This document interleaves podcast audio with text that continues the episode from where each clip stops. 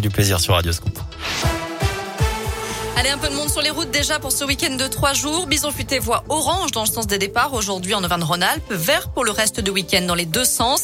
Et puis des perturbations sont à prévoir également ce week-end à la SNCF. Des travaux vont avoir lieu à partir de demain matin jusqu'à lundi midi en gare de Lyon-Pardieu.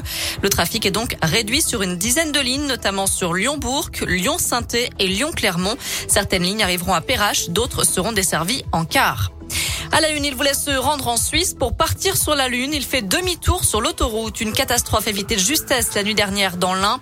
Un ressortissant belge porté disparu dans son pays a pris la 40 en direction de Genève et a fait demi-tour sur les voies avant la sortie de Saint-Martin-du-Frêne. Selon le progrès, c'est un chauffeur poids lourd qui a donné l'alerte. Finalement, le conducteur n'a parcouru que quelques centaines de mètres avant de s'arrêter sur l'aire du col de Seigne. L'automobiliste qui souffre d'une pathologie psychiatrique a été pris en charge. Toujours sur la 40, cet accident spectaculaire mais sans ce matin. Un automobiliste a perdu le contrôle de son véhicule à hauteur d'Attigna dans le sens Mâcon-Genève. Selon le progrès, la voiture s'est déportée sur la droite, a traversé un talus en herbe, arraché un grillage et terminé sa course dans un champ. L'homme qui transportait deux passagers se serait endormi au volant. Un rappel, ce week-end, on change d'heure, on gagne une heure, c'est-à-dire qu'à 3 heures, il sera 2 heures. Il faudra donc penser à reculer sa montre d'une heure. Et comme chaque année, c'est l'occasion de rappeler quelques consignes de sécurité.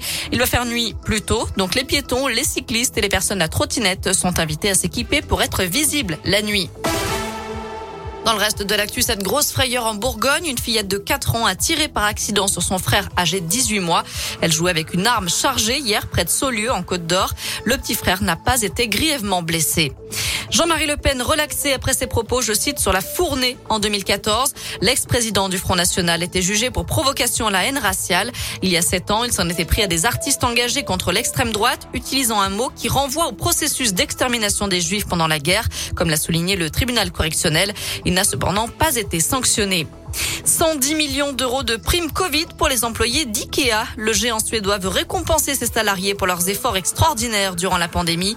L'enseigne est passée d'une activité essentiellement boutique à une activité en ligne en seulement deux semaines. Enfin, on en sait un peu plus sur le gagnant des 220 millions d'euros à l'euro million, ou plutôt la grande gagnante, puisqu'il s'agit d'une jeune habitante de Tahiti, en Polynésie française. Elle jouait pour la première fois et a utilisé le système Flash pour remplir sa grille. Elle a bien fait. L'ordinateur a plutôt euh, choisi les bons numéros pour elle.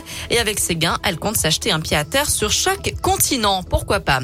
Voilà pour l'essentiel de l'actu. On jette un œil à la météo. Pour cet après-midi, malheureusement, les éclaircies vont se faire de moins en moins nombreuses, de plus en plus discrètes. C'est la pluie, les nuages et le vent qui arrivent. Je rappelle que l'Ardèche est en vigilance orange pour le risque de pluie inondation avec un épisode Sévenol attendu.